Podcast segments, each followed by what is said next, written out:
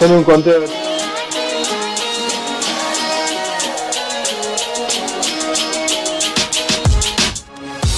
Bienvenidos, buenas tardes. Hoy unos minutitos más tarde por unos problemitas técnicos que ya por suerte pudimos solucionar. Tenemos hoy una jornada completa de fútbol para los equipos argentinos en la Copa Libertadores, pero no por eso vamos a dejar de lado lo que es el tenis con un montón de novedades, la Fórmula 1 con un carrerón impresionante de la carrera que tuvieron el domingo en la Fórmula 1. Hay noticias por todos lados y ya estamos eh, acá con nuestro compañero Nacho Lapenta. ¿Cómo estás, amigo? ¿Qué haces, Ale? ¿Todo bien? ¿Cómo va eso? Todo bien. Acá andamos este, viendo el partido de Racing Nacional que ya ahora cuando termine en casi 20 minutos del primer tiempo no hay goles en el cilindro de Avellaneda. Contame vos cómo, estuviste viviendo lo que es la Fórmula 1 el, fin de semana, así por, por encima. No, la verdad es impresionante, desde, desde las prácticas eh, hasta la carrera misma. La carrera misma me un montón de cosas. Eh, por suerte nos trae descanso la Fórmula 1 este fin de semana, aunque tenemos una, la competición o una de las competiciones más antiguas del automovilismo que vamos a estar hablando cuando llegue el momento de, la Fórmula 1 después, con un representante argentino con muchas chances. Bien, entonces vamos a estar con eso en un ratito nada más. Después, en cuanto al tenis, tenemos a los campeones de US Open, el, el Peque Jorman tiene rival que salió hace unos minutitos en, Roma. Sí, ganó ayer, el eh, Peque, ganó ayer el Peque y juega mañana. Bien, vamos con, con Agus, que ya lo veo ahí concentrado para salir en el programa. ¿Cómo estás, Agus? Hola, Leo. Hola, Nacho, ¿cómo están? Todo bien. ¿Cómo te trata el, peque, tu peque? Bien, bien, muy bien. Hoy lo tengo afuera disfrutando un poco del sol y del calorcito que, hace acá en Buenos Aires. Sí, la verdad, por suerte, hoy, tenemos un, gran día ya eh, primaveral, digamos, ¿no? Sí, sí, hermoso. Pasaron, dos minutos para patear un tiro libre para que lo patee por arriba de la reja. No, pero por favor. cosas, que no, cosas que no extrañaba, ¿eh? El, el, eterno tiempo antes de patear un tiro libre.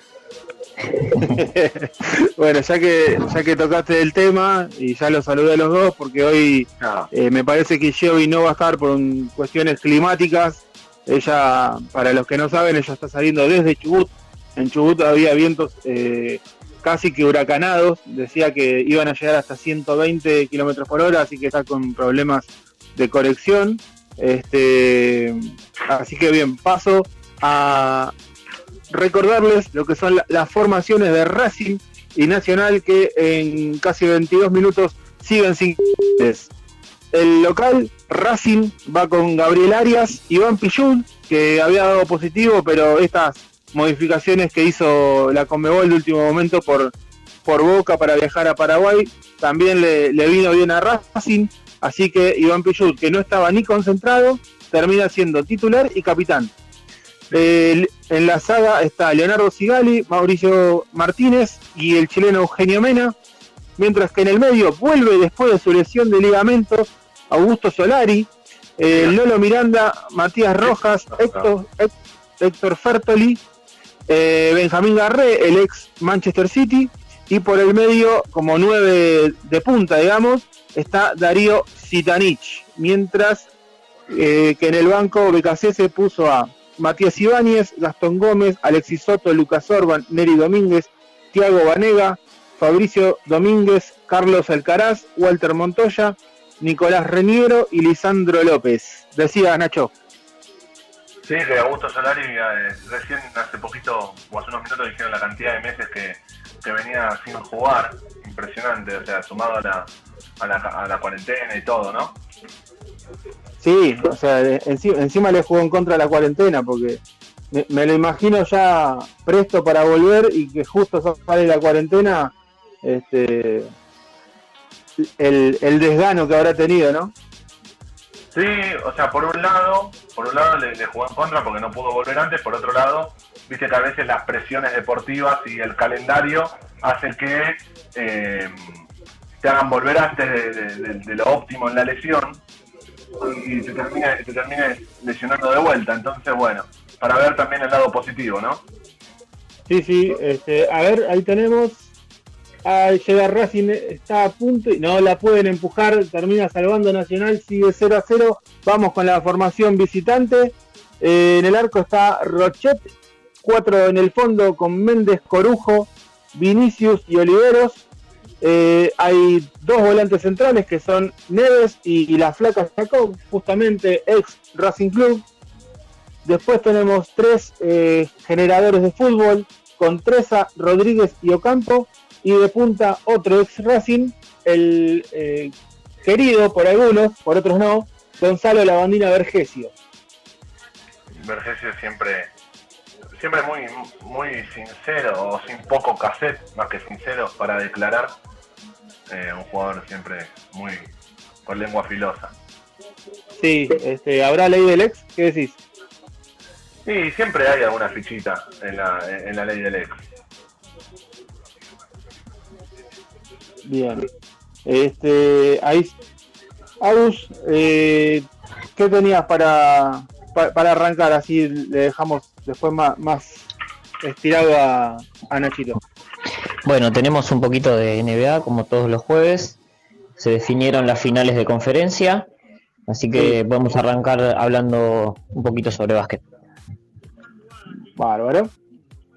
Bueno, la final del este es Boston Celtics, Miami Heat. Jugaron el primer partido ya y ganó Miami 117-114, un partido muy apretado que terminó en tiempo suplementario y tuvo como figura a Tatum por el lado de Boston, que convirtió 30 puntos, 14 rebotes y por el lado de Miami tuvo a Dragic con 29 y a Erro con 12 puntos y 11 rebotes. Sigue destacándose el juvenil del que estuvimos hablando el jueves pasado.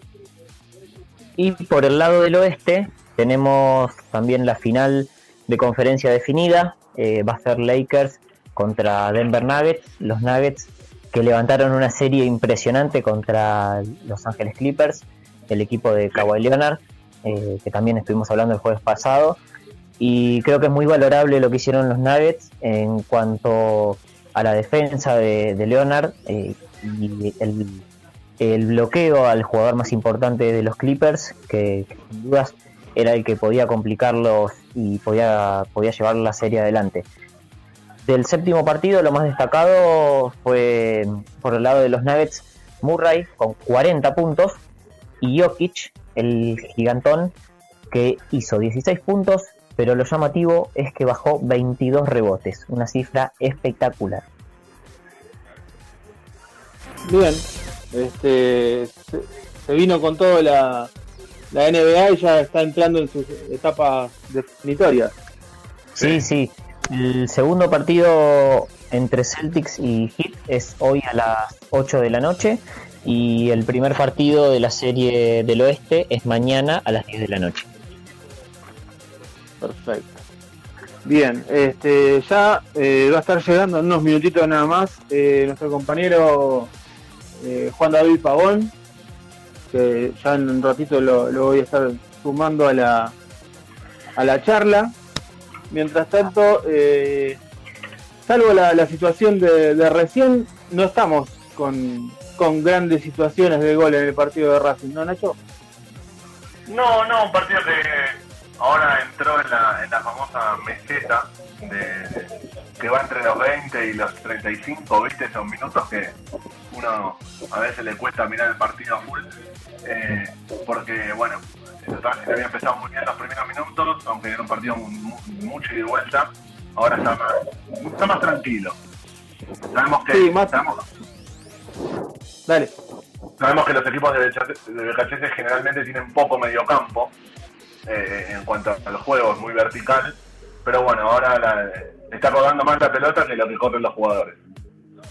Sí, este, te, iba, te iba a marcar eso. Este, si bien no tenemos situaciones, la, posesión la tiene el, equipo local, algo que en una situación normal eh, sería, valga la redundancia, normal, pero en esta etapa que estamos viendo todos hubiéramos pensado que iba a ser todo de Nacional y, no es así. Sí, sí, está bastante parejo. También hay que entender que, va, creo, ¿no? Que más allá de que Racing no tenga ritmo y Nacional por ahí tenga un poquito más, eh, a priori con los planteles creo que Racing es un poco más poderoso que Nacional. Sí, sí, eso sí, seguramente. Entonces por ahí se, compensa, se, compensa eh, la falta de ritmo con la jerarquía individual. Ninguna duda. Eh, para completarle a la gente, eh, al término de Racing, hay dos equipos argentinos que van a jugar a las 19 horas. Uno es Defensa y Justicia con Delfín de Ecuador, que ahí va a pasar algo que es histórico eh, para el Conmebol. Lo mismo que está pasando acá en, Racing. La, eh, el juez asistente número 2 es una mujer.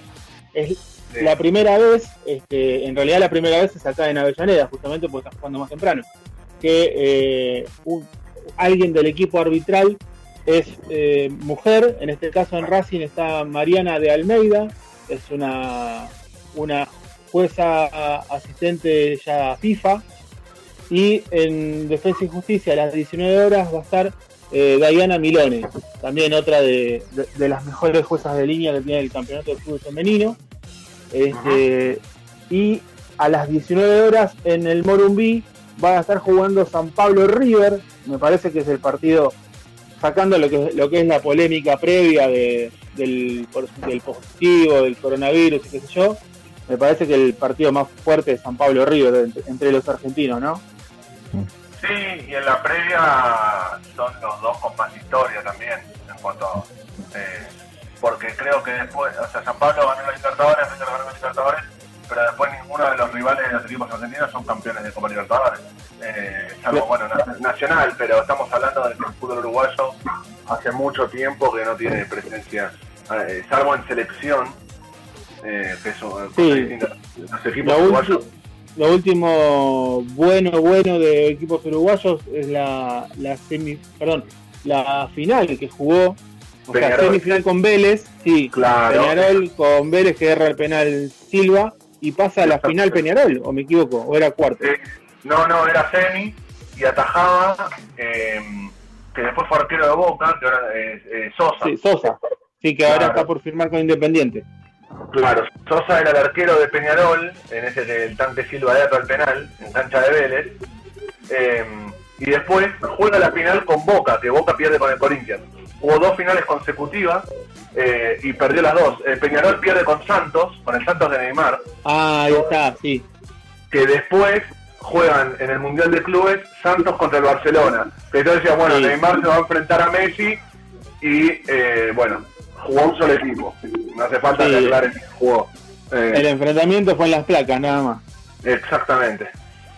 Bien, entonces decíamos, 19 horas, Defensa y Justicia Delfín, que juegan acá en Argentina, en el Tito Tomadelo, San Pablo River en el Morumbí, 21 horas tenemos Libertad Boca en, eh, en Asunción.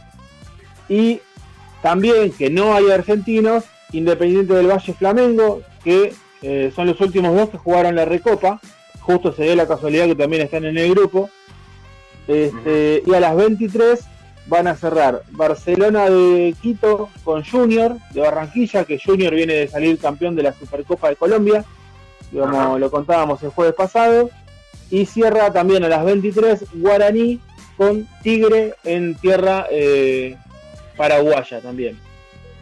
Bien, bien, bien, bien. Cargada la agenda de, Libertadores. Sí, este, bueno, fue por esa tratativa que los equipos argentinos querían 15 días más o una semana más. Recuerdan que le dije, no, no te doy tanto tiempo, si querés te doy el último día de, la primera semana. Y dijeron, bueno, dale.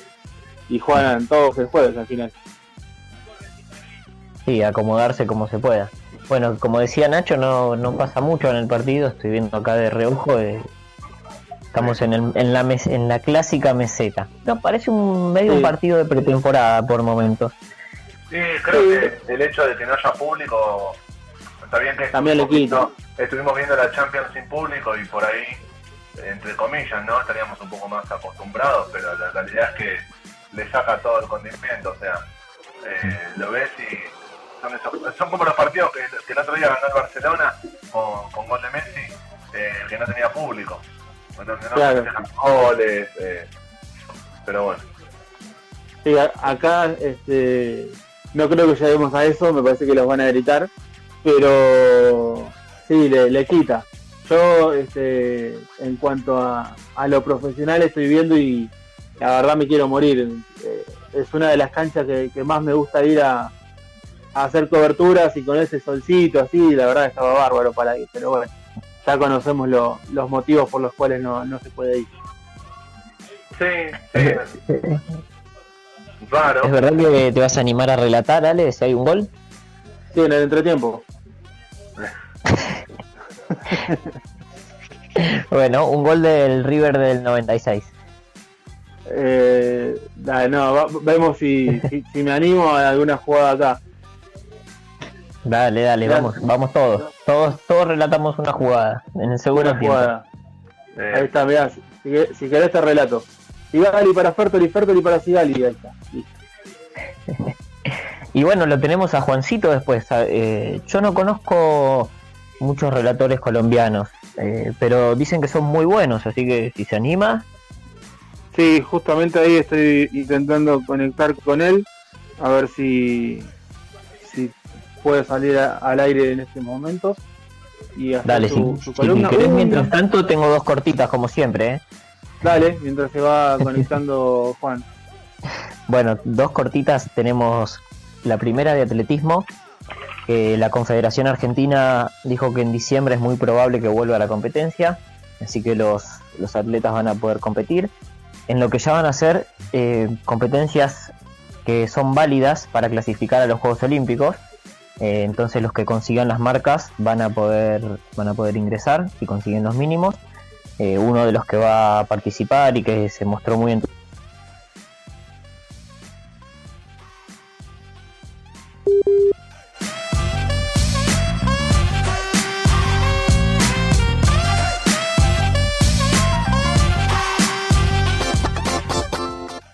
Ale, Agus, Nacho, Jovi, ¿cómo andan?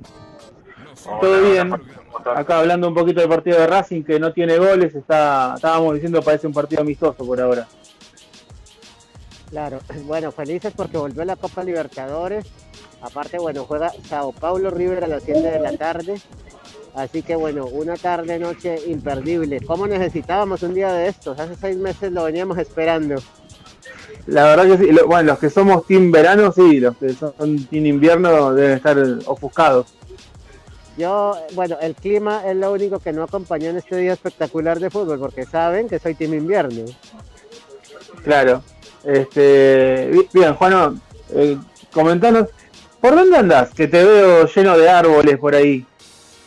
Acá, bueno, nos estamos preparando para una transmisión especial de Sao Paulo River. Estoy en camino para un, un, evento especial que voy a hacer de Sao Paulo River. Me encuentro acá en una plaza. Estoy por el barrio de Núñez, muy cerca de la cancha de River justamente.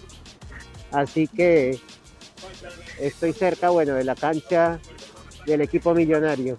Acá estamos, acá estamos yendo a hacer una transmisión especial del regreso de River a la Copa Libertadores de América.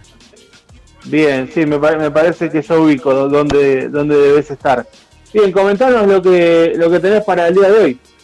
Bueno, vale, eh, vamos a hablar del fútbol mexicano, del torneo Guardianes 2020, que se jugó el fin de semana pasado, la fecha número 10, es la fecha que dejó a Pumas y a Cruz Azul como líderes. El Pumas del argentino Andrés Lilini, que es el equipo revelación del campeonato porque está invicto hace 10 fechas y tiene a uno de los goleadores que es el argentino Juan Ignacio Dinendo con 7 goles. Goles argentinos de la fecha del fútbol mexicano, Ale, fueron, bueno, Juan Ignacio Dineno en el triunfo de Pumas 3 a 0 ante Atlético San Luis, marcó su séptimo gol. Ismael Sosa en el empate de Pachuca ante Monterrey. Esto fue el día lunes. Pachuca y Monterrey empataron 1 a 1. Ismael Sosa empató el partido para los Tuzos, como se le conoce al Pachuca en los últimos minutos. Eh, Santiago Jiménez el hijo del Chaco Jiménez, marcó para Cruz Azul en la frontera entre México y Estados Unidos. Cruz Azul le ganó 2 a 1 a Cholos de Tijuana, jugaron en la frontera y eh, ese fue un partido definitivamente de esos que pueden definir un título, si bien falta mucho en México, ese es de esos partidos de título que gana Cruz Azul allá y Emanuel Gigliotti, el Puma, que marca dos goles en el triunfo de León ante Querétaro como visitante, que fue un partidazo y León gana 3 a 2. Está muy bien el Puma últimamente, ¿eh? Sí, viene marcando goles importantes y el domingo en el estadio de Querétaro marcó dos goles en tres minutos, un récord impresionante. En tres minutos, ¿no? Qué bien. Eh, sí, yo, lo, que, lo que no lo veo bien es en la peluquería, pero bueno. En, y, en los, y en los penales, que nunca estuvo bien después del penal que Barovero le ataja en esa sudamericana. ¿Cómo olvidarlo? Claro, es, bueno, eso ya corre por, cuenta tuya. Yo lo, veía el otro día en una nota y digo, deben estar en, cuarentena en México también y no abren las peluquerías porque lo que tienen en la cabeza, mamita. Y eso que en México ya hay una reapertura, hablaba con unos amigos de allá de un 60-70% de las cosas del país. allá, allá se está manejando todo con semáforos epidemiológicos. Entonces hay semáforo verde, semáforo naranja, semáforo amarillo, semáforo rojo. Y México ya hoy tiene ah, en varios estados del país una reapertura de un 60-70%. Y las peluquerías ya, ya abrieron seguro, pero me llamó la atención lo del Puma Gigliotti también. Sí, bueno, te, corto un segundito. Eh, se lo perdió Racing en 40 minutos del primer tiempo, desborde de Benjamín Garré por derecha, en, encaró para el medio, tiró el centro, tiró al arco, esas, esos tiros que nunca sabremos qué fueron, y no pudo llegar eh, Zitanich a empujarla, eh, y saque de arco para el equipo uruguayo. Este, quedaron golpeados eh, tanto Zitanich como el arquero que, chocaron al, ir a buscar la pelota y ninguno de los dos pudo impactarla. Dos cosas, dos cosas, sí, sí, Nacho. 100% que fue centro porque con el borde interno del busca justamente esa comba para que entre y Zitanich se lo pierde por querer hacerlo con la derecha y no con la zurda. Después si llegas a ver la repetición, sí, él, quiere eso quiere, él quiere pegarle con el borde externo del pie derecho y por ahí es mucho más sencillo con el borde interno del, pie izquierdo.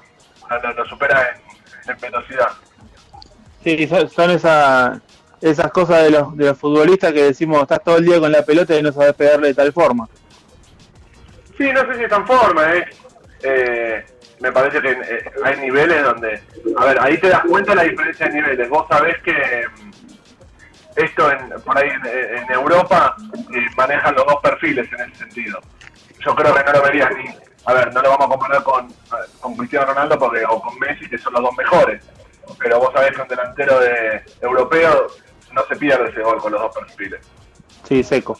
Bien, eh, Juan, bueno, eh, ¿cuáles, fueron los mejores equipos que vi el fin de semana en México? Sin duda Pumas, Cruz Azul y León. Cruz Azul, eh, como decía, gana un partido de esos de título en la frontera, en el estadio de Cholos de Tijuana. Jugó mal Cruz Azul. Cholos mereció al menos el empate. El arquero de Cruz Azul, Jesús Corona, fue una de las figuras. Pero Cruz Azul está ganando en los últimos minutos. Está teniendo, no sé, esa suerte, esa mística el equipo de Robert Dantes y Golding que bueno, será un indicador de que puede lograr su anhelado título después de 23 años. Falta mucho, en la liguilla se define todo, pero así viene ganando Cruz Azul. Por supuesto tiene que mejorar, pero bueno, tiene ese valor adicional. Pumas, el técnico argentino Andrés Lilini, viene bueno arreglándosela con un plantel en su mayoría de juveniles. Realmente las figuras son el arquero mexicano experimentado Talavera y el argentino Juan Ignacio Dineno. Pero está pasando por encima los rivales porque eh, en, la, en, la, delantera es muy efectivo y aparte la labor de marca y, ese trabajo atrás que Lilini viene incentivando es muy bueno. Y León, el mejor equipo del fútbol mexicano sin lugar a dudas en movilidad y tenencia de la pelota. Así que vamos Ale con la fecha número 11 que comienza mañana en México. Así que a programarnos porque el sábado hay un partido que tenemos que verlo sí o sí imperdible. Ya les voy a contar. El viernes, el viernes Necaxa Puebla, nueve y media de la noche, esto todo horario de la Argentina, y Mazatlán Cruz Azul, once y media de la noche. El sábado, Atlas Pachuca, 7 de la tarde, Tigre será local ante Querétaro a las 9 de la noche, y este es el partido es imperdible y tenemos que programarnos de inmediato. En el Estadio Azteca, el clásico del fútbol mexicano, América Chivas, 11 de la noche. Sí, que te lo marcaba el otro día, el jueves pasado. Exacto, de los partidos, mejor dicho, estelares de la fecha de México. El domingo, Toluca será local ante Santos a las 2 de la tarde y Atlético San Luis recibirá Monterrey a las 9 de la noche. Y el lunes, León será local ante Pumas a las 11 de la noche. Ojo que si Pumas no pierde el lunes en la cancha de León, Pumas va a tener 11 fechas de invicto y va a ser el mayor invicto de su historia en el comienzo de un campeonato. Así que una cifra muy interesante. La verdad que sí, interesante. Eh, justamente ya que estábamos hablando de, récords y, ya que te tengo al aire, anoche eh, por Copa Libertadores, Caracas venció al DIM en Colombia y se convirtió en el primer equipo venezolano en ganar en tus tierras, amigo. Sí, nunca, nunca había pasado, Ale, que un equipo venezolano ganara en Colombia. Un, un Medellín que muy deslucido, un Medellín la verdad que no encuentra su mejor fútbol. Estuve viendo al argentino Israel Escalante, ese juvenil de Boca que va a Medellín debido al convenio entre Boca y el Medellín. Su primer partido muy discreto, tendrá que mejorar y mucho. Y el Medellín del técnico paraguayo Aldo Bobadilla, pues dejó una mala imagen y ayer a Bobadilla en la conferencia de prensa virtual le preguntan, eh, piensa renunciar y, dijo buenas noches, se fue. Así que Aldo Bobadilla discutido en el Independiente Medellín. Eh, estaba pensando, Caracas ya se empieza a convertir en el equipo que, marca los cambios en Venezuela, porque fue el primer equipo venezolano en ganarle a un equipo argentino en aquella Libertadores, si no me equivoco, fue 2004, que le ganó un 1 a 0 a River. Claro, claro, Caracas ha complicado grandes del continente, no solo equipos colombianos, a muchos grandes del continente. Ojo con esos equipos venezolanos, ¿eh? son bien trabajados, el fútbol venezolano viene en progreso en clubes y en selecciones. Les falta dar como esa sorpresa y ese resultado definitivo en torneos importantes, pero van por buen camino. Le falta el Bielsa de Chile, digamos. Exactamente. Otra noticia de México, Ale, es que eh, el partido Tijuana ante Bravos de Juárez se iba a jugar el día viernes a las 11 de la noche en la frontera, en el Estadio Caliente, pero como todavía los resultados de las pruebas de COVID-19 no han salido, entonces el partido se va a jugar el lunes, pero todavía el horario no va a ser confirmado. El horario estará por confirmarse entre esta noche y el día de mañana, pero se juega el lunes el partido entre Cholos y Bravos. Bien, sí, eh, linda fecha vamos a tener. ¿Algo más? Eh, creo que tenías algo fuera de, lo que es México, ¿no? Sí, eh, en Colombia se jugaron el fin de semana pasado dos partidos que habían sido aplazados antes de la suspensión por la pandemia.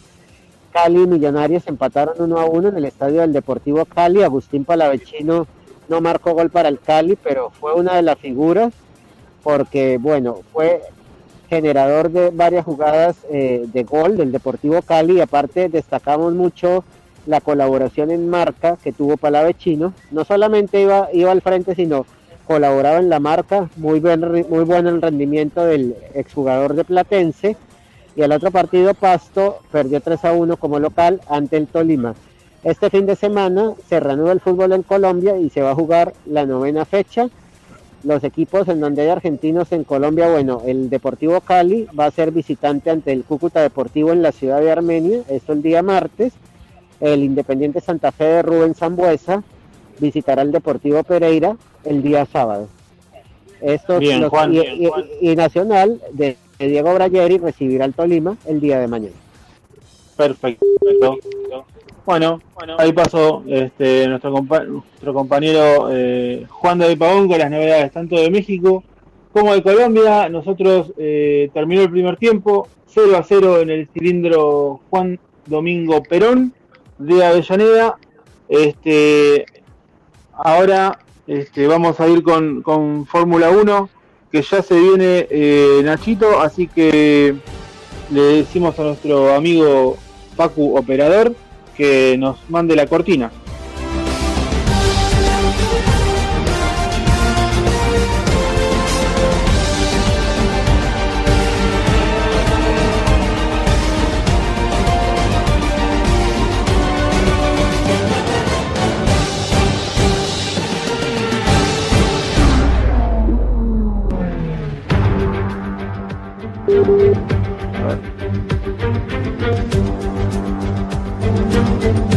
Tenemos a Nacho. Que ya... hola. Ahí está. Bien, este. Estamos cerca del corte de las 6, este, así que comentanos si querés lo que es fue las quali y quedamos eh, para después del corte con la carrera, ¿te parece? Mira, te iba a proponer hacer la carrera, hacer la carrera ahora con, la, con toda la info y después del corte lo que tengo es el evento del año en automovilismo, es el evento más importante, es el único que está por encima de la Fórmula 1, donde hay chance de que se sume un argentino al palmarés de este evento tan importante. Sería el segundo argentino en la historia y el tercer latinoamericano. Dale, vamos con eso entonces.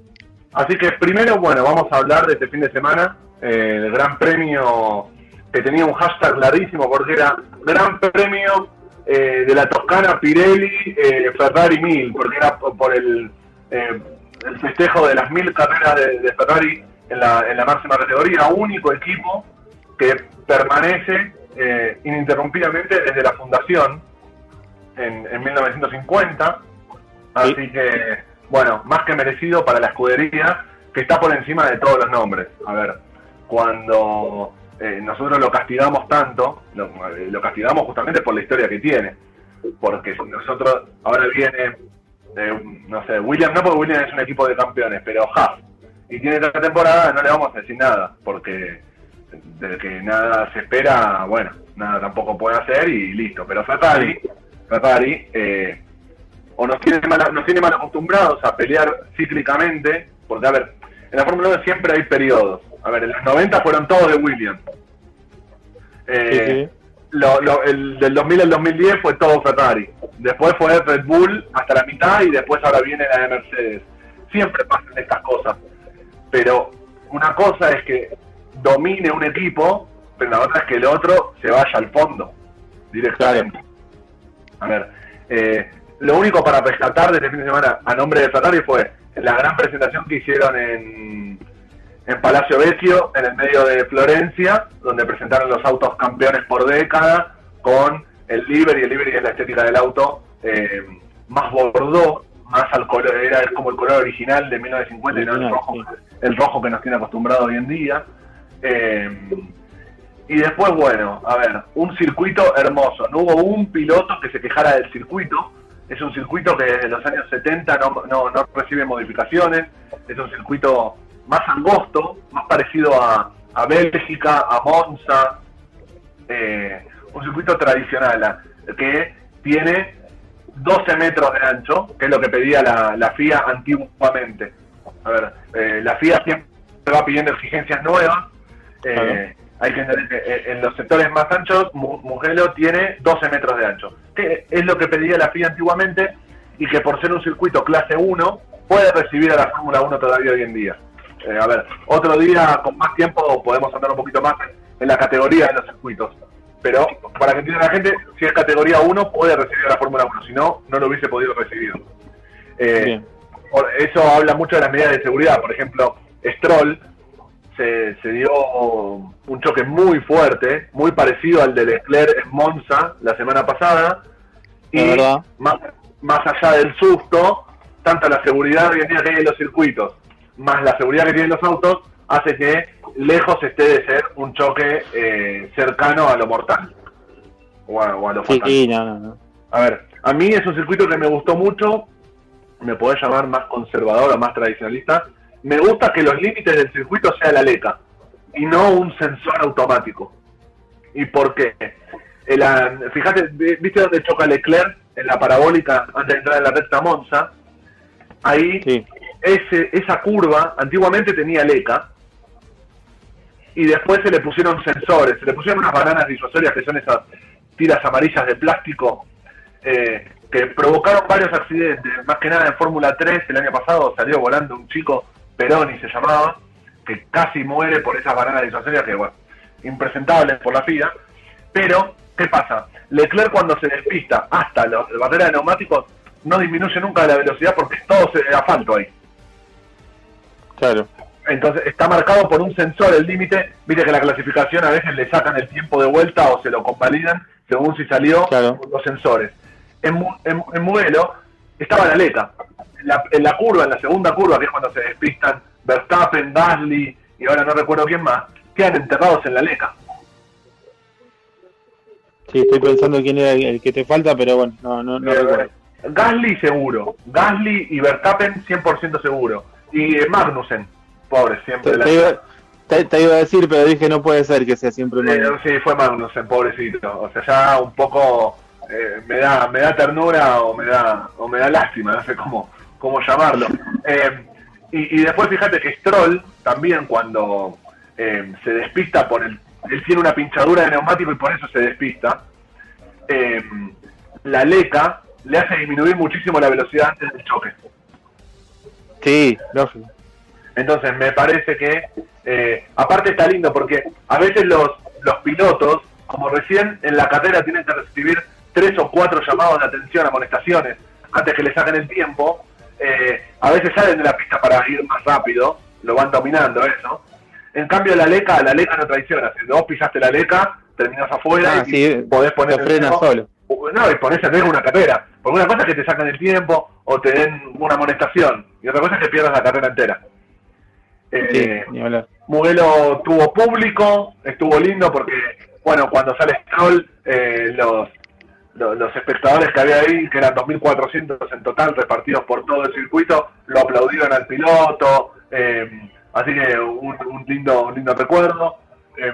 Por otro lado, nada, hablar de una carrera totalmente accidentada, desde la primera, a ver, ya la larga- tuvimos largada, segunda curva y tuvimos este choque que estuvimos hablando de Verstappen, eh, Gasly, Magnussen, Vettel que rompe el, el alerón delantero y tiene que entrar a boxes a cambiarlo, a eh, la renovación de ese safety car, porque ahí sale el safety car con Sí. amarilla y ni bien largan. Después de ese accidente que fue, a ver, ni siquiera la primera vuelta, la segunda curva, eh, hay un conflicto entre las luces del safety la velocidad de botas y eh, lo que intuyen los pilotos de más atrás, que hace que Giovanazzi haga un strike, más o menos, si estuviésemos jugando al bowling, hace un strike y se lleva a Latifi, a Carlos Sainz y, bueno, y a mismo. Eh, así que hay un abandono masivo. Que después, por suerte, tuvimos una carrera continuada hasta el despiste de Stroll, eh, donde volvió a. Como tuvieron que reacomodar toda la manera de neumáticos, como con Leclerc, tuvieron Sí. que volver a parar la carrera y volver a hacer otra relargada. Que hay un audio de Vettel que pregunta: eh, ¿Cuántas carreras faltan para que termine? Eh, en modo de chiste, en vez de preguntar cuántas vueltas, pregunta cuántas carreras, que es muy gracioso. Porque bueno, dentro de la desgracia de Ferrari que reírse un poco, supongo. eh, Vettel siempre fue muy característico su sentido del humor. Sí, de- de- después ha- hay otro audio, eh, no recuerdo este momento de quién, que Hamilton cuando están por largar, este, a ver, cuando están por largar, no, cuando están en el safety car, como que frena el auto y los pone a todos como en fila india, y obviamente el último tiene que ir más despacio que los demás para no llevarse puesto a nadie, y, y pregunta, está primero Hamilton, ¿no? Como diciendo, siempre hace lo mismo y nos pone a todos en filita. Y sí, pasa que bueno, eso fue lo que te decía de Botas eh, en el primer safety car.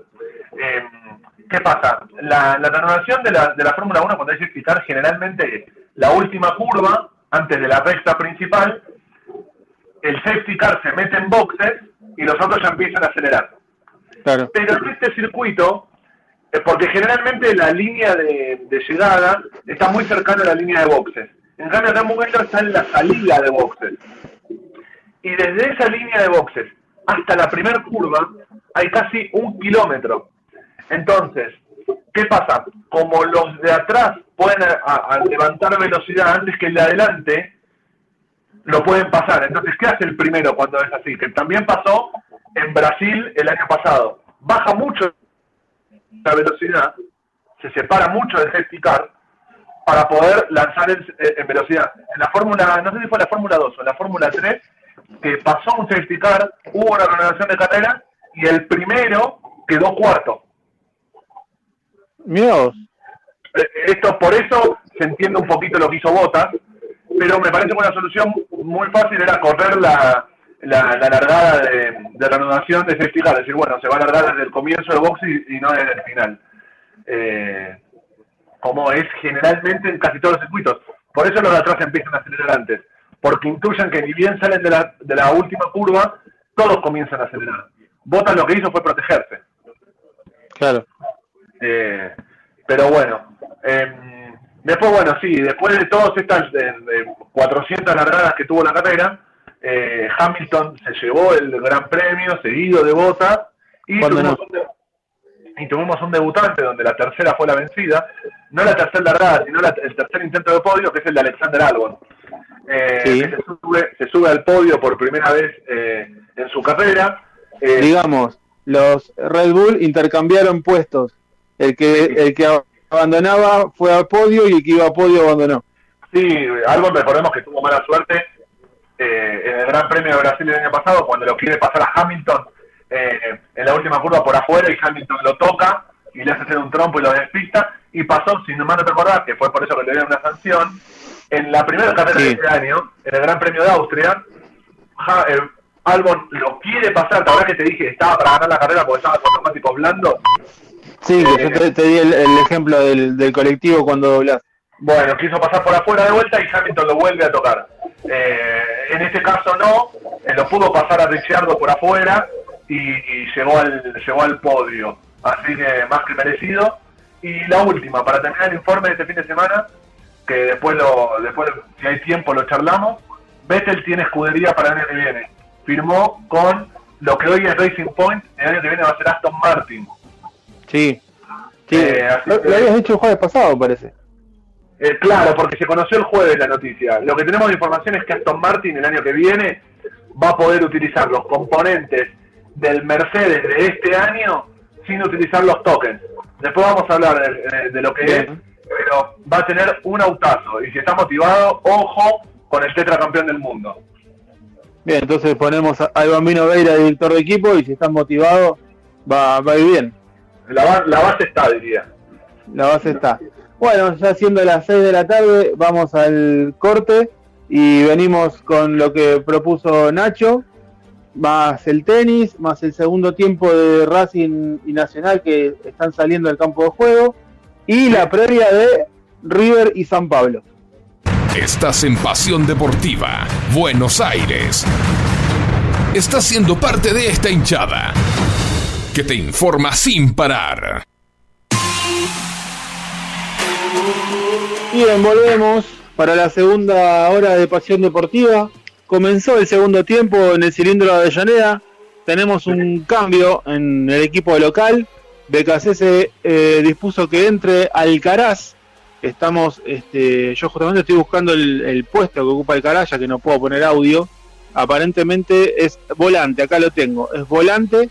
Salió eh, Matías Rojas, el, paraguayo que, juega de, enganche y, perdón, e ingresó el juvenil Carlos Alcaraz para jugar los segundos 45 minutos. Este, bien, nosotros habíamos quedado con nuestro amigo Nacho en hablar de algo superior a la Fórmula 1. Sí, a ver, es el único, el único evento que puede ser superior a la Fórmula 1 y son las 24 horas de Le Mans. Bien. El histórico, eh, la histórica carrera de, de resistencia eh, que se corre, bueno, en, en Francia y y va a ser la edición número 88, para que te des una idea de la antigüedad que tiene. Sí, sí, es mítica. Es, mítica, la, primera se corrió en 1923 y este fin de semana, bueno, como te decía, se va a correr la edición número 88. Va a ser la segunda vez que se corre en septiembre, pero la primera, hasta ahora, eh, sin público. Claro, está bien. Hasta ahora, vamos a hacer, vamos a poner un paréntesis. Pero bueno, igual lo, que, lo que estoy viendo es que en algún año no se disputó o algo pasó, porque del 23 al 2020 no me da 88. Y salvo, eh, seguramente, claro, uh. a ver, de 1940 a 1948 por la Segunda Guerra Mundial no se disputó, obviamente. Ahí está, ahí está. Eh, estaba buscando ese dato, pero eh, hay que tener en cuenta que eh, Francia fue ocupada por los alemanes en la Segunda Guerra Mundial y bueno, no se disputó la- las carreras de automovilismo. Bien, completanos Bien. entonces. Te, te decía, eh, hay 177 pilotos, son 3 pilotos por auto, 6 pilotos por auto, eh, pueden correr máximo 4 horas seguidas, en un lapso de 6 horas, eh, aunque hay máximos y, y mínimos. Eh, mínimo 6 horas en total de las 24 y un máximo de 14. Hay que estar, ¿eh? Sí, se van turnando entre los en- entre los tres pilotos. Así que bien por ese lado. Como representante argentino tenemos a Pechito López, Mira, que había estado muy cerca de correr en la, en la Fórmula 1. Es Bueno. cuarto y- penal para Nacional. 50, casi 52 minutos. eh, un pésimo saque de arco de Gabriel Arias, casi pegándole al piso. La entregó para un eh, jugador eh, rival. Y eh, el, pase a la derecha. Que tiraron el centro al medio. Y para mí no, no sé si es penal. Le pega en el muslo al defensor, se levanta al rebotar y le pega en la mano. Eh, mira, ahí estaba viendo la jugada y tengo eh, dos cosas para decir. Uno, más allá que eh, Arias le pega pésimo a la pelota, hay un error conceptual. eh, no llego a ver bien de qué, eh, quién es el mediocampista central, Eh, Díaz, el 19. gol de Nacional Vergesio. El, el 19, el 19 cuando Arias decide patear, a- patear eh, no lo está mirando el arquero, porque fíjate que la pelota le pega en el talón. Está bien, uno confía en que el arquero le va a pegar bien, pero vos siempre tenés que eh, suponer lo El, peor. el entonces- 19 es el Lolo Miranda, perdón. Bien, sí, rubio puede ser. Eh, lo, estoy- lo estaba viendo medio, lo tengo acá en chiquito en un costado de la compu, por eso. Bien. cuando, eh, suele, suele pasar que eh, si el arquero despeja tenés que mirarlo, aunque sea de reojo lo tenés que estar mirando. Siempre, lo- cual- cualquier eh, maestro de inferiores te enseña que la saque de arco y los defensores vuelven al campo mirando al arquero. Algo que no te- hace nadie, pero bueno, Por eso, por eso te decía que es un error conceptual, más allá que el primer error es que Arias le pegue mal, sí. es un error conceptual de del jugador de Racing. Así sí, que este bueno. Bien, eh, completando, me decía, son tres pilotos que se van al- alternando. Exactamente, se van alternando por cada escudería. Hay, mm, hay cuatro categorías, hay autos prototipos, hay autos eh, eh, GT, hay prototipo 1, prototipo 2, eh, no vamos a andar en el tema. Va a haber cinco Perdón, Sí, te tengo que cortar de vuelta. Expulsado Augusto Solari en su regreso al fútbol. Doble No, no. amarilla, expulsado Augusto Solari, se le complica absolutamente todo a Racing.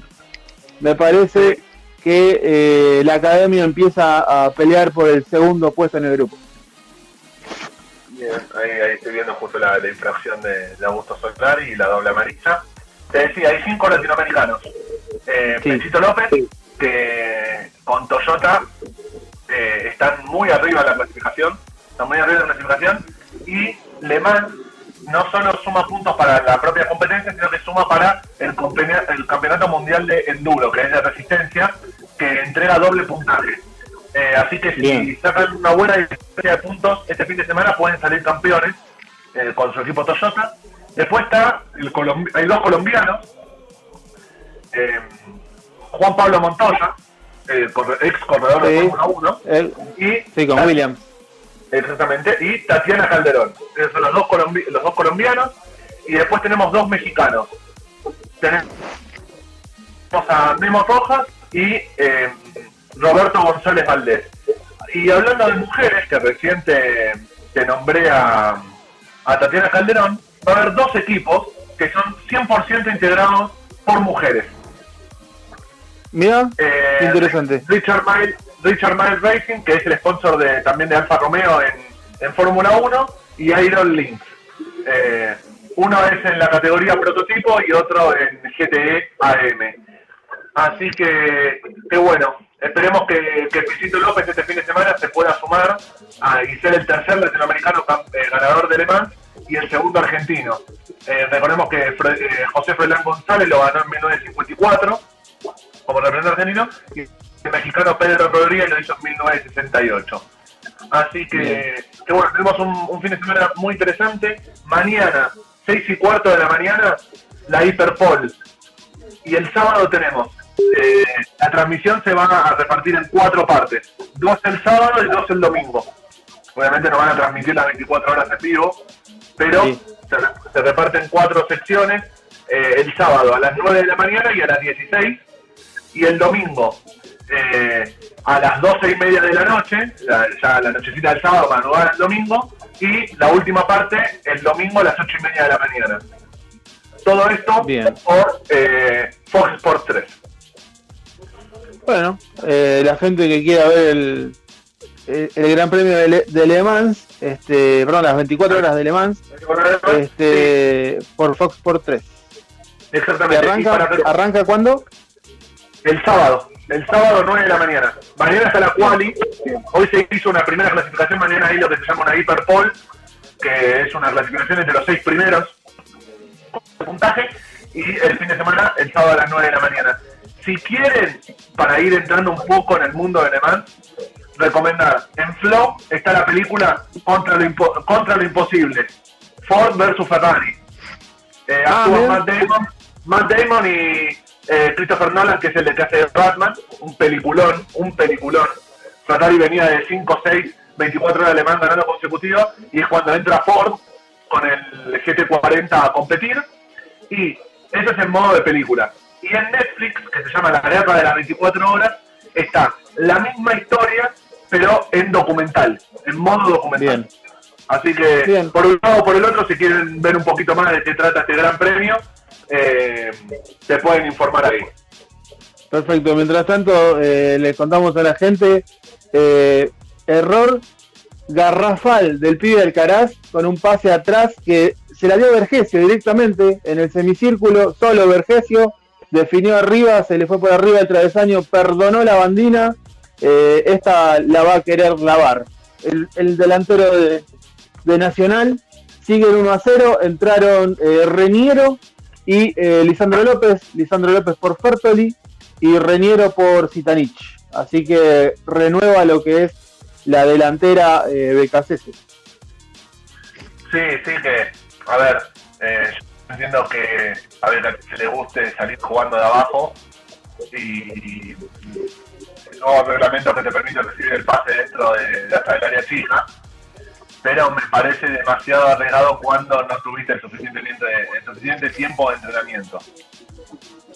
Sí, igual el, el pase de Alcaraz es no recomendado. O sea, es de esas así como en su momento fue el pase de Betancur en boca al medio, que, que Matos en sí, San Lorenzo sí. le hace el gol. Son esas sí, cosas pero, que no podés hacer. Sí, pero si te pones a ver cómo están saliendo últimamente el Arsenal o los equipos que están saliendo jugando abajo, el Leipzig, en la Champions, eh, los dos centrales se ponen en la vértice del área chica, el 5 se pone en la media luna y hacen esos pases de pivote de, de, primera, donde sí hacen un pase hacia atrás para después dar el pase por arriba hacia los costados, hacia los lados. El tema es, a ver, esto le pasó, le pasó al Leipzig que venía de dar un batatazo, ¿no? Después eh, quedó afuera por dos errores en esa salida.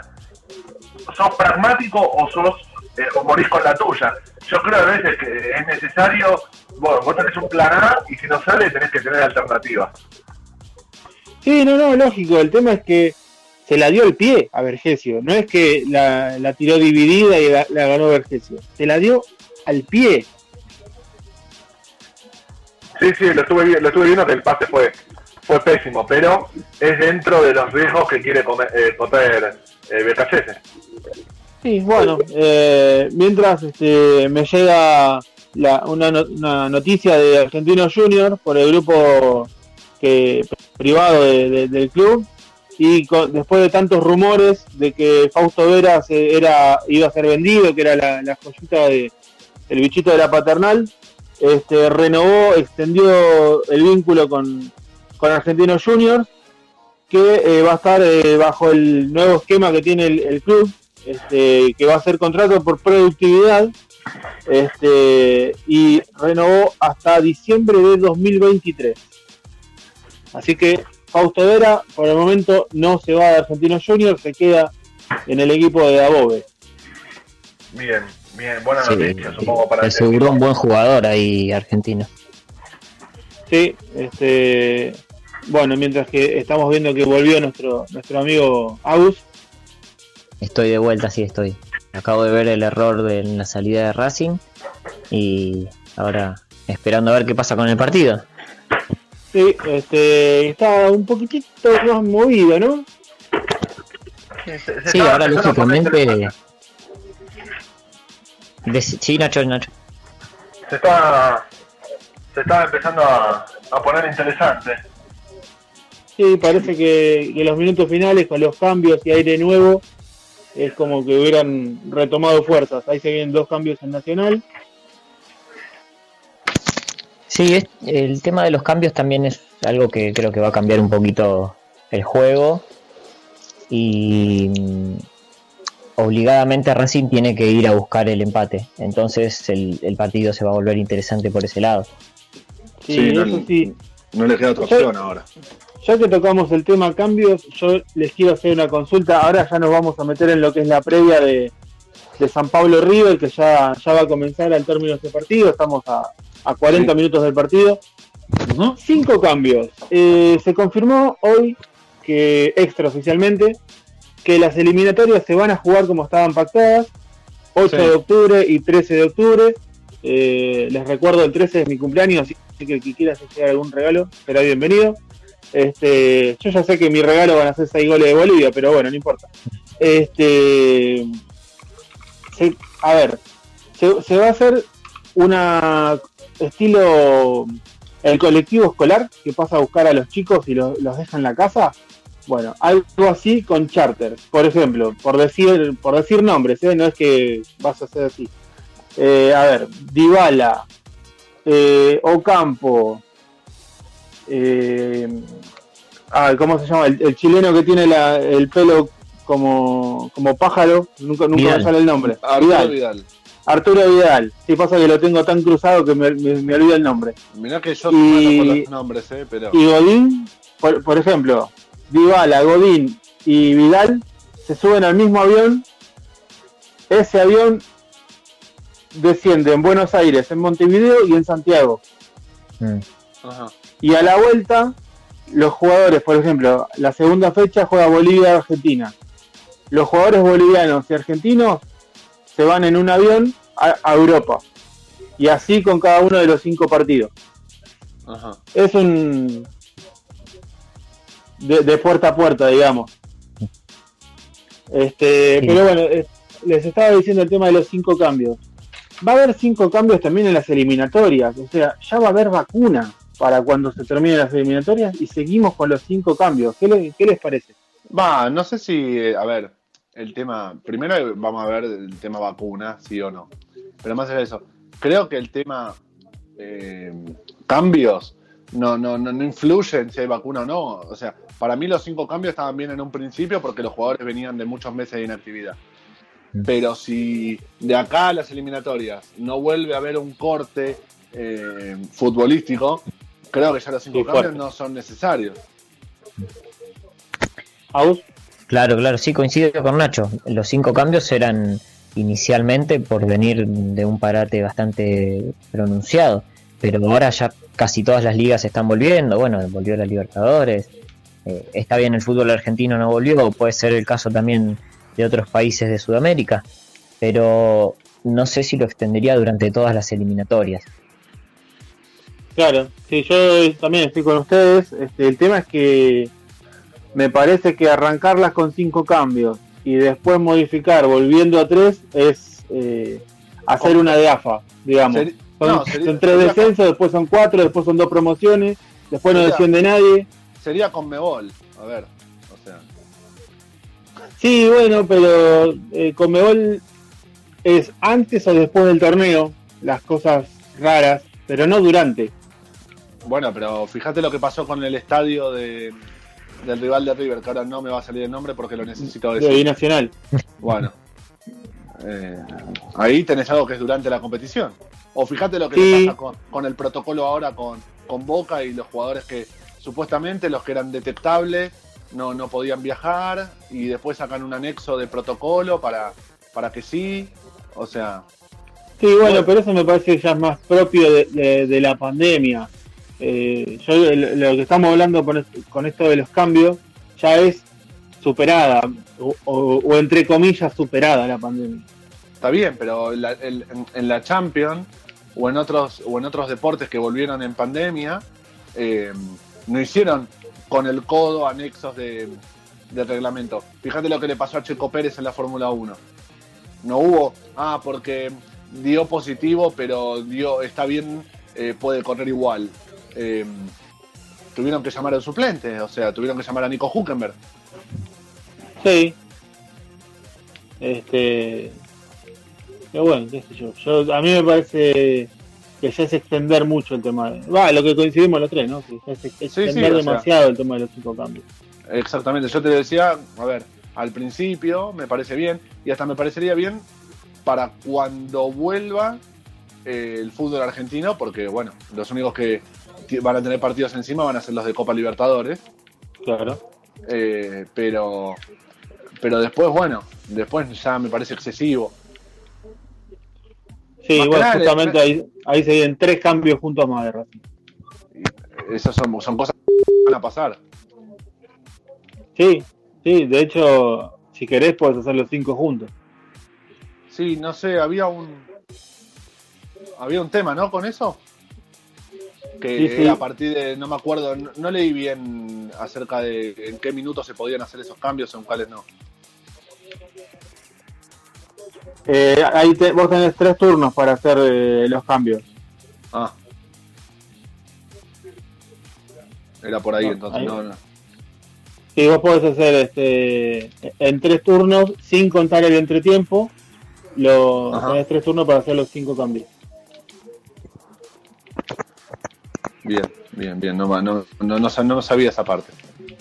Sí, este, ahora, bueno, nada, volviendo con, con lo que es el partido, la pelota es de Racing, pero en su campo. O sea, no, no, no puede salir, no puede largar una contra.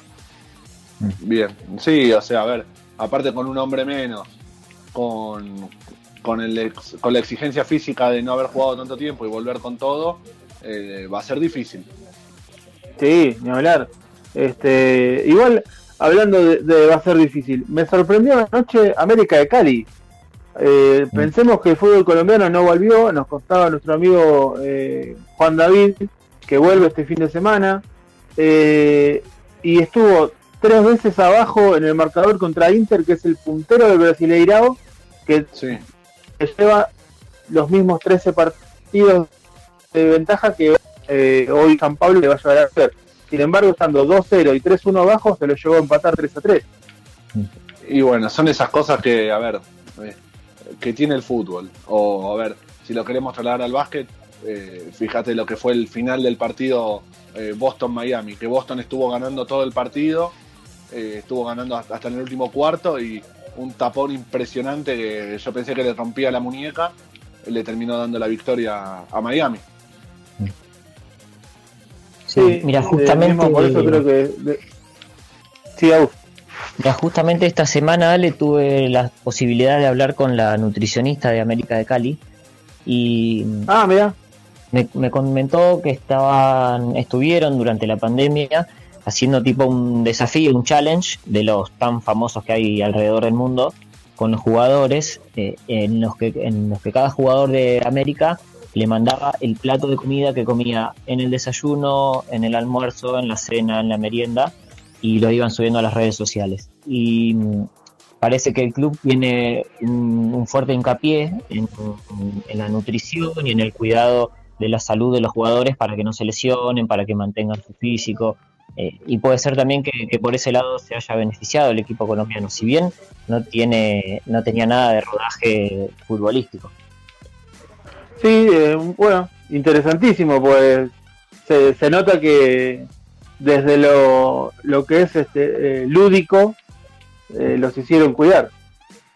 Sí, sí, totalmente. Y lo que se busca es que haya una conciencia de ellos mismos y que no tenga que estar un profesional atrás de cada uno diciéndole, mira, cuídate, no comas esto, o por ahí agregar una fruta. Se perfecto. trata que cada uno pueda ser responsable de, de su alimentación y que entienda que es un beneficio para ahora y para cuando deje de jugar al fútbol. Sí, la verdad que está, es un bu- muy buen método aplicado por, eh, por el cuadro escarlata, como dice nuestro, nuestro colega. Y sabes que me quedó, Vale, Estu- a- hablamos de Caracas hoy con Juan y ayer también Sí. se dio un partidazo en, en Mérida entre estudiantes y Alianza Lima. Dos Eh, golazos también- hay en ese partido. Sí, dos golazos. Y el equipo El 2 a 0 y el 2 a 1, si no me equivoco.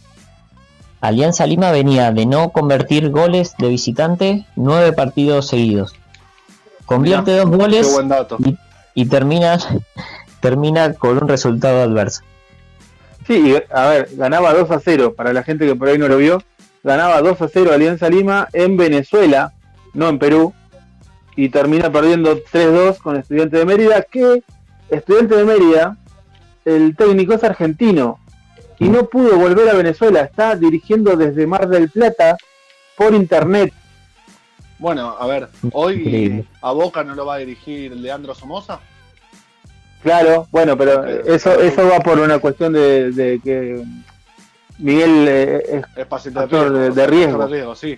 Mm. Pero bueno, en este caso no pudo volver porque no había vuelo. Mm. Sí, es increíble, una historia increíble. Solo pasa en Eh.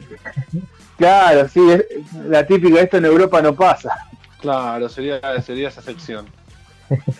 Este, pero bueno, así y todo, eh, lo, lo que iba a decir antes con lo de América, es fútbol y todo puede pasar. Yo hoy este, ponía en mis redes, me parece que estamos llorando de antemano con el Mm. tema de la, la, la desventaja física y futbolística y qué sé yo. Porque es fútbol y puede pasar cualquier cosa. A ver, eh, Bueno, a ver. me sin- remonto me remonto a 2016. River lo recontrarrepeloteó a Independiente del Valle y de casualidad que le hizo un gol. A ver, y si querés, mirá, em, Bautista Gut, semifinalista del US Open, ahora que vamos a hablar antes de que termine el programa, Sí, tuvo la, la- la mala suerte de enfrentarse a Nadal en lo que fue su debut en el Master 1000 de, de Roma. Y Nadal hace siete meses que no jugaba. Mm. sí, Está bien que todos sabemos lo que es Nadal en, en polvo de ladrillo, pero siete meses de inactividad y Nadal lo, le ganó como si estuviésemos jugando normalmente el circuito. sí, eso sí. Este, pero bueno, ya que, que dijiste US Open, estás hablando de tenis, vamos Sí. con la con la cortina y venimos con las novedades del tenis, ¿te parece? Dale. Es Federer. No. Es Nadal. No. Es Ignacio Lapenta con las novedades del mundo del tenis. Como decíamos, tuvimos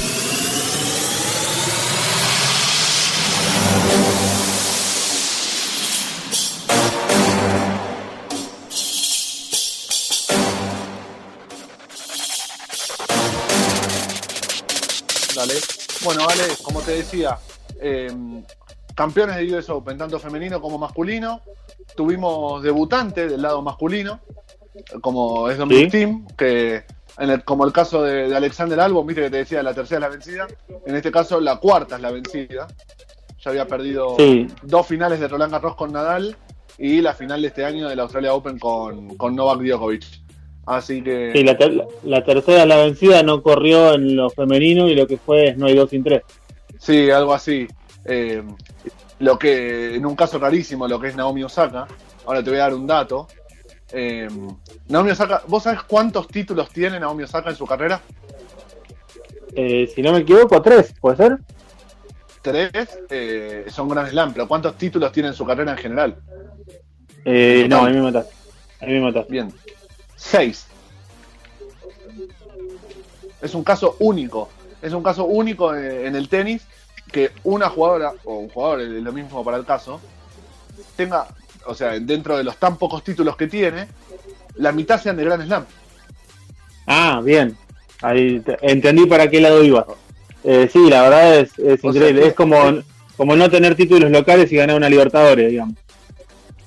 Eh, exactamente, algo parecido. Bueno, algo parecido se había dado con, con Stephens, una jugadora estadounidense que eh, tiene muy poquitos títulos, pero uno es el US Open.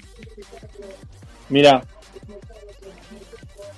Así que la buena noticia, más allá de que felicitar a, a Osaka por todo el compromiso social que tuvo durante todo el US Open, porque en sus siete partidos entró siempre con, con siete barbijos, con siete nombres distintos de víctimas de eh, violencia racista eh, en los últimos tiempos, entre ellos George Floyd, que es uno de los más conocidos, sí.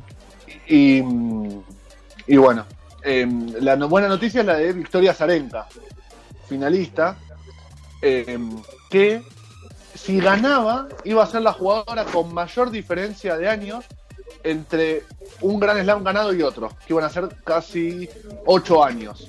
El último había sido Australia 2013 Ajá. y bueno, iba a ser la, la jugadora con mayor diferencia de edad, no se pudo dar porque la verdad que la japonesa juega un tenis exquisito. Fue una final y como siempre a veces hablamos de, de que el tenis femenino tiene poco, poco tenis, por así decirlo. em, en la verdad en este US Open se vio un nivel fantástico. Un Sí, nivel po- fantástico poca- divulgación.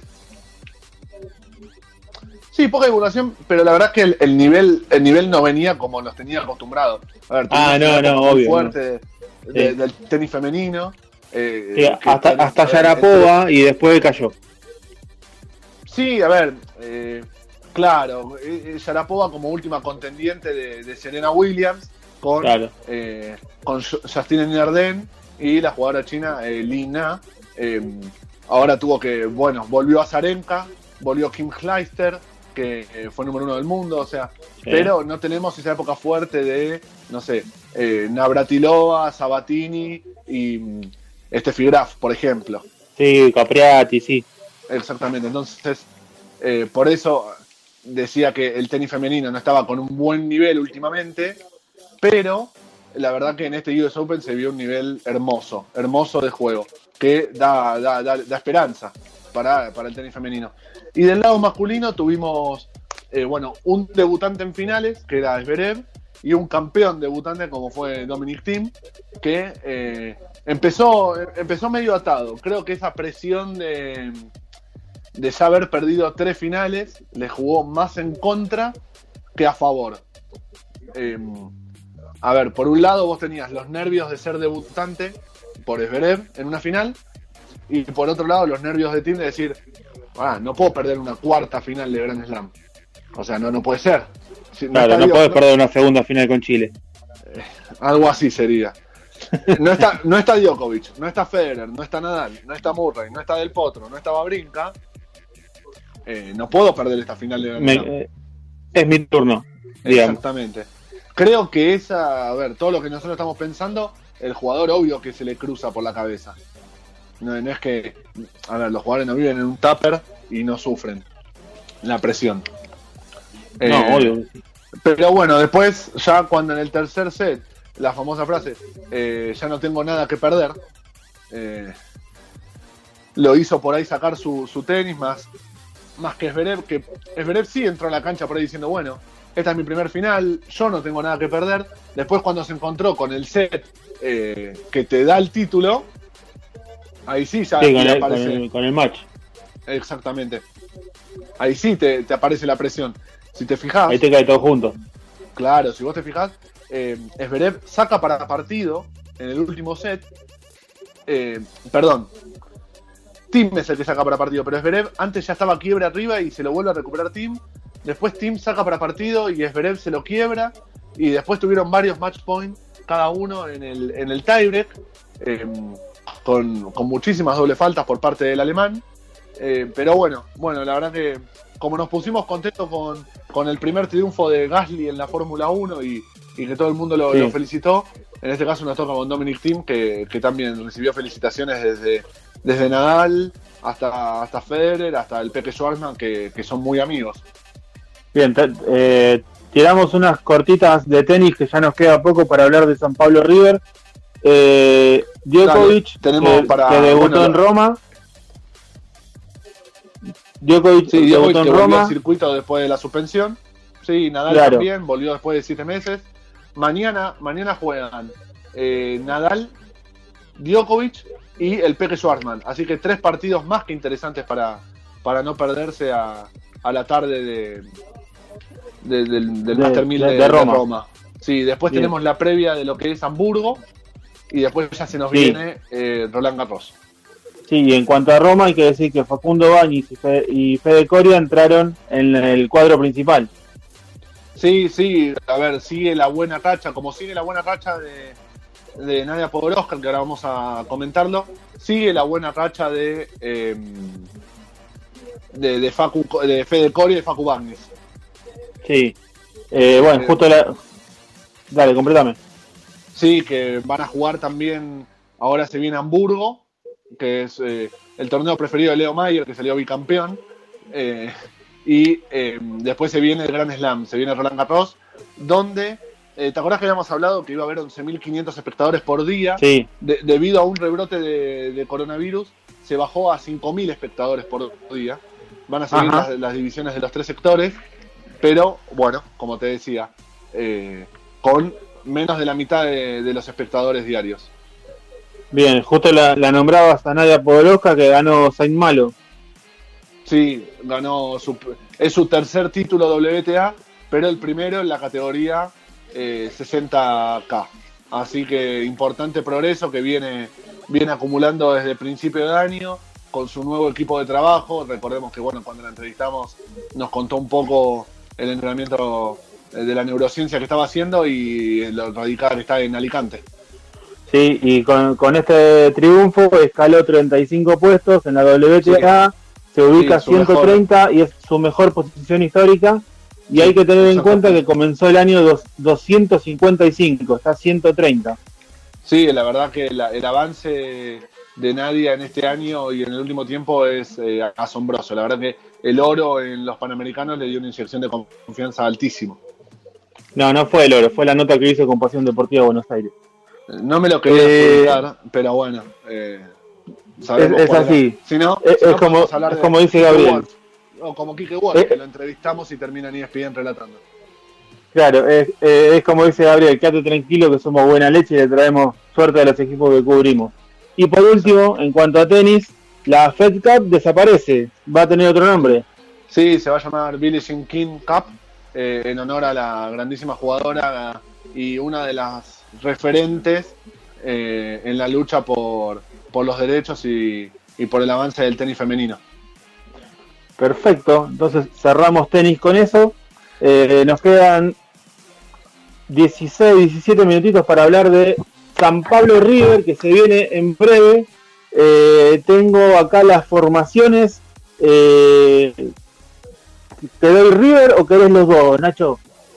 Y vamos a ir con, vamos a ir con los dos. Pero para antes em, quería decirte, hay una película que se llama La batalla de los sexos, porque si recomendamos películas o documentales de Le Mans, también de tenis. La batalla de los sexos, eh, protagonizada por Emma Stone, habla de la historia de Billie Jean King. Ah, justamente. Bien. Exactamente, sí. Bueno, entonces eh, cerramos con eso el tenis y vamos con las formaciones de el partido que se viene en minutitos nada más. San Pablo que hará de local desde las 19.15, 19.15 en el Morumbí. Ajá. Irá con Volpi, Vinicius, Diego, Leo, Reinaldo, Cheche, Sara, Hernández, Gómez, Bueno, Pablo. Es el equipo de Fernando Diniz.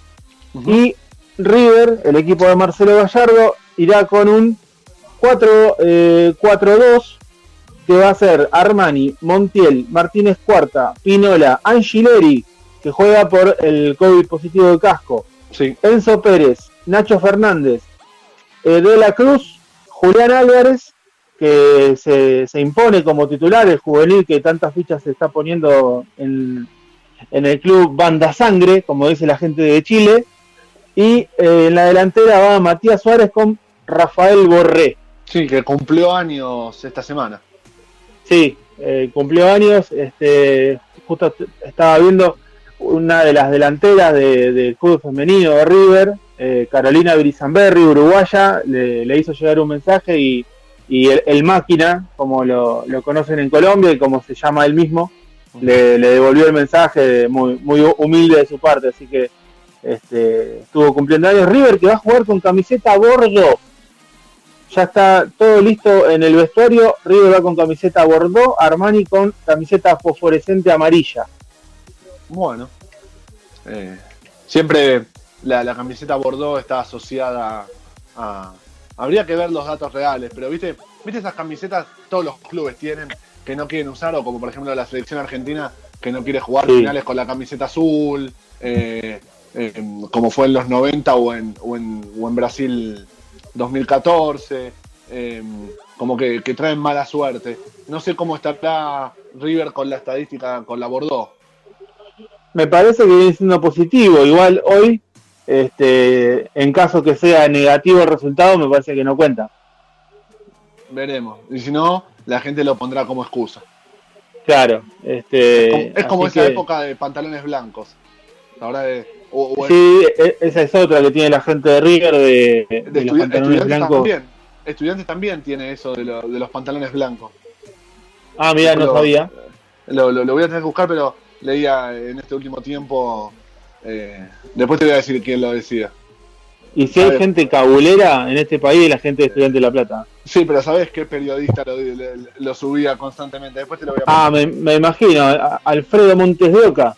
Exactamente sí, querido colega, que nosotros vemos todas las noches ahí en, su programa en, Sin Nombre, por Teis Sport, este, confeso hincha de estudiantes. Sí, sí, sí, exactamente. Agus, eh, ¿tenés algo vos en cuanto a un tal Torito de Mataderos? ¿Alguna novedad? ¿Mercado de pases? ¿Algo por el estilo? ¿Alguna camiseta mufa? Mira, camiseta mufa, hay una plateada. Una verde y negra. Una, verde y negra. no sé si tiene más ascensos que descensos. Eh, pero hay, una edición inédita de esas que sacan los clubes que fue plateada. Sí, uno, se la uno, se la compra porque es hincha y por amor al, arte. Pero porque, la porque está en liquidación. Claro, porque cambió de marca y justo estaba la pusieron en liquidación. Claro. Pero era fea, fea. Y Con el sponsor típico de ascenso, ¿no? De la aseguradora. Sí, señor, el, Violeta. Sí, sí, la recuerdo. Sí, sí, sí. Bueno, la tengo en casa, algún día la podemos subir a las redes. Camisetas raras de, de clubes de ascenso. Sí, me acuerdo cuando River descendió, habían salido los chistes por todos lados de la camiseta de River con ese sponsor. Eh, sí, sí, verdad. A, que, es tradicional del ascenso. Sí, sí, es típico. Sí, sí, Y sabes que tengo, Ale, que recién dabas las formaciones. Eh, tengo la formación de Defensa y Justicia y Delfín que juegan ahora también. Se las eh, Déjame un, un, datito más este, y, vamos con las formaciones de, de Defensa y Delfín. Jugaron cinco veces por Libertadores, eh, San Pablo y, River en el Morumbí, con eh, tres triunfos locales y dos empates. Nunca perdió con River por Copa Libertadores. Y es más, eh, con equipos argentinos por Copa Libertadores no perdió nunca. La única derrota es con Colón, si no me equivoco, fue en 2018 por Copa Sudamericana, gol de Frisler 1-0. Bueno, River elimina a San Pablo, pero fue por penales en la Sudamericana del 2000, 2002, eh, que dirigía Pellegrini a River. O 2003, ahora no me acuerdo. A Corinthians fue. No, fue una semifinal. Fue, la semifinal de la Sudamericana que River después pierde la final con, con Cienciano. Con Cienciano. Que fue la vuelta de Gallardo a River. Estoy casi seguro que fue a Corinthians y fue uno de los mejores partidos que jugó River en la era Pellegrini. Sí, pero ese partido terminó en empate y batalla campal. No, ese es otro, estás diciendo, ya sé. Este, 2004 me parece que fue. Pero bueno, vamos con la formación de defensa, Aus. Dale, Defensa y Delfín que juegan ahora a la misma hora que River en 10 minutos. Defensa va con Unzain, Martínez, Breitenbruch, Frías, Benítez. En el medio Rius y Camacho. Y un poquito más adelantados Fernández, Romero, Piscini. Y de centro delantero Isnaldo. Y su rival Delfín va con Corozo, Ale, Nazareno, Cangá, Rodríguez. Uh, se, nos, se, nos tildó Aus. Hola. Uh, mira, yo lo escucho bien, Agus, ¿eh? Ah, entonces me yo. Ale, ¿Hasta dónde me escuchaste, Ale? No, yo, te escuché todo. Yo tengo tu, tu video pausado desde antes que empieces a hablar, pero te escucho bárbaro. Ah, bien. Bueno, repito Delfín entonces. Dale. Está con Corozo, Ale Nazareno, Cangá, Rodríguez, el otro Corozo, Ortiz, Benítez, Cifuentes, González y Garcés. Si, hay un, una nacionalidad que repite apellidos en Sudamérica es Ecuador, ¿no? Siempre hay o dos Corozo o cuatro Caicedos. Sí, sí, sí, tal cual. Eh, son esos apellidos habituales en, en, cada país. Estaba buscando, ¿a Delfín lo dirige Isquia todavía? No, no, a Delfín no lo dirige Isquia. A Delfín lo está dirigiendo actualmente, lo está dirigiendo Miguel Sazú. Ah, bien. Eh, porque estaba, hasta antes de la pandemia estaba Isquia. Sí, Miguel Ángel Sazú. Ahí está, mira. Sí, sí. sí, no sé qué habrá pasado, pero no, no estamos. Sí, este, bueno, capaz que por el tema de, de los contagios habrá preferido quedarse en el país, vaya uno a saber, ¿no? Puede ser. Bueno, ahí tenemos llegada de Racing. ¡Upa! Atajó el arquero. Tenemos córner en 92 minutos, casi 93. Adicionaron 4. Sigue ganando Nacional 1 a 0. Eh, estuvo cerca la academia.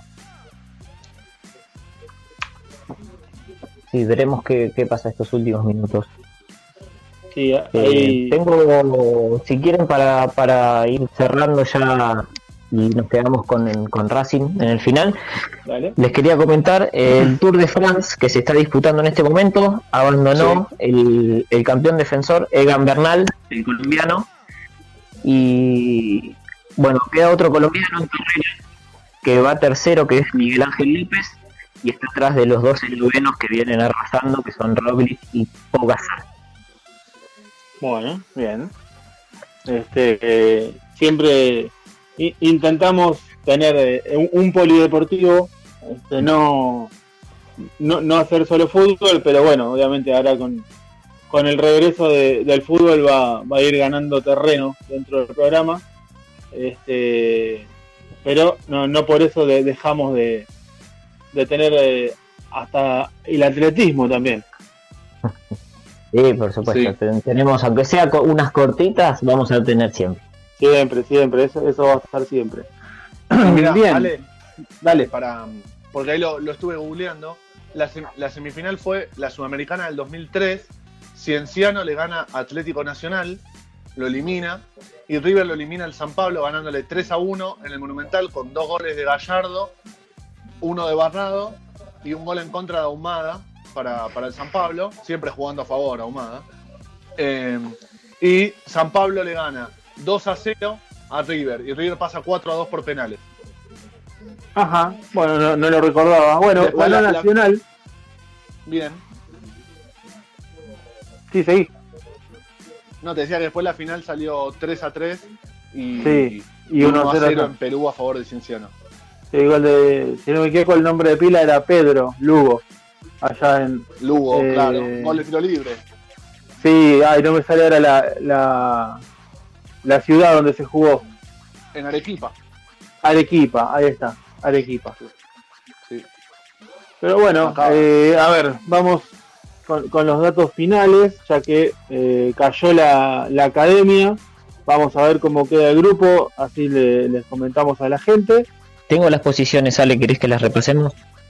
Dale, yo también las tenía, pero ya que, las tenés, decílas vos. Eh, con este triunfo Nacional queda primero con 9 puntos, Racing segundo con 6, tercero Estudiantes con 3 y cuarto Alianza Lima con 0. Estudiantes que estuvimos hablando hoy ganó su primer partido del grupo ayer, un partidazo. Sí, y ahora el martes que viene, Estudiante de Mérida, que tiene tres puntos y está tercero, recibe a Nacional en Venezuela. Y el miércoles a las 21.30, Alianza Lima en Perú recibe a la Academia eh, un, partido como para que Racing pueda eh, acercarse a Nacional antes de, volver a, a encontrarlo en, en Montevideo. Sí, y mira, justo estaba viendo el grupo de Defensa y Justicia también, Defensa que perdió los dos partidos que jugó y que si pierde hoy queda muy complicado pensando en la, en la clasificación octavos e incluso en el tercer lugar. Sí, este, está muy compl- De hecho, Crespo ya ha eh, dado declaraciones como jugamos porque jugamos. Bueno, pero con un triunfo hoy queda a dos puntos de Olimpia, que va segundo, y bueno, en una de esas puede... puede ¿Quién te hacer- dice, no? Sí, Bien, en cuanto al grupo de River, eh, Liga de Quito que jugó ayer, ayer, perdón, bueno, jugó en esta el no, jugó el martes, perdón. Jugó el martes, eh, quedó como único puntero con seis puntos y después los otros tres equipos están con tres. Así que el ganador de San Pablo River va a quedar puntero. Obviamente si empatan quedarán los dos como escolta. Eh, y el y el martes va a jugar eh, Liga de Quito a las 21.30 recibe en, Ecuador a San Pablo. Ahí está lindo el partido porque hay altura. La verdad que va a estar interesante. Y River a la misma hora, también el martes, va a visitar a Binacional en Lima, no en Juliaca. Por lo que eh, si River hoy pierde tampoco es muy grave, digamos, porque al jugar San Pablo en la altura de Quito, tranquilamente puede llegar a dejar puntos y River eh, sumarse a la cima con tres punteros con seis, ¿no? sí, está muy parejo el grupo, eh, no es, es muy temprano como para que alguno pueda darse por clasificado o eliminado. Sí. Sí, este, eh, ha- hay raros casos como el DIM, que estábamos hablando antes, eh, por ahí defensa si, si, no, si no gana hoy, Mm. pero no, no deja de ser temprano para la mayoría, ¿no? Sí, sí, sí. Sí, el otro argentino que está complicado también es Tigre, que Tigre, perdió los sí. dos partidos, pero el grupo está un poco más ajustado. A ver, Tigre, ya te digo. Tigre Sí, tiene- Y mientras, y mientras sale, algo que no dijimos, es que Defensa y Justicia va por ESPN, mientras que River San Pablo va por ESPN 2. perfecto, mu- muy, muy Gracias, buena aclaración, Nacho. Digo, estaba- me, me puse a pensar si habíamos hablado sobre la televisación y, y recordé que no lo hicimos. Bueno, Más que, na- más que Este- nada con estos cambios, mire que generalmente uno eh, pone Libertadores y prende Fox, no es que pone E sí, ESPN. sí, Entonces, sí, la costumbre ya. exactamente. Eh, Agus, ¿tenías algo para completar y ya nos vamos? De mi parte, todo dicho. El polideportivo hoy está completo. Eh, recordemos a las 8, si tienen un huequito, tenemos la final del Este, un partidazo. Nacho va por los Celtics. Yo creo que voy por los Celtics también. Eh, así que por ahí en el entretiempo de River poner un poquitito el partido de Boston y Miami es súper recomendable. Sí, sí que va a venir con todo. Bueno chicos, entonces si no queda nada más, ya están los equipos ahí cantando los himnos. Eh, nos despedimos hasta el jueves que viene, ¿les parece? Bárbaro, hasta el jueves que viene entonces, Ale, y ahí gracias a todos por escuchar. Hasta el jueves que viene. Listo. Entonces nos, nos encontramos otra vez en eh, FM Sónica 105.9 el jueves próximo de 17 a 19. Pasión Deportiva Buenos Aires. Nos vemos.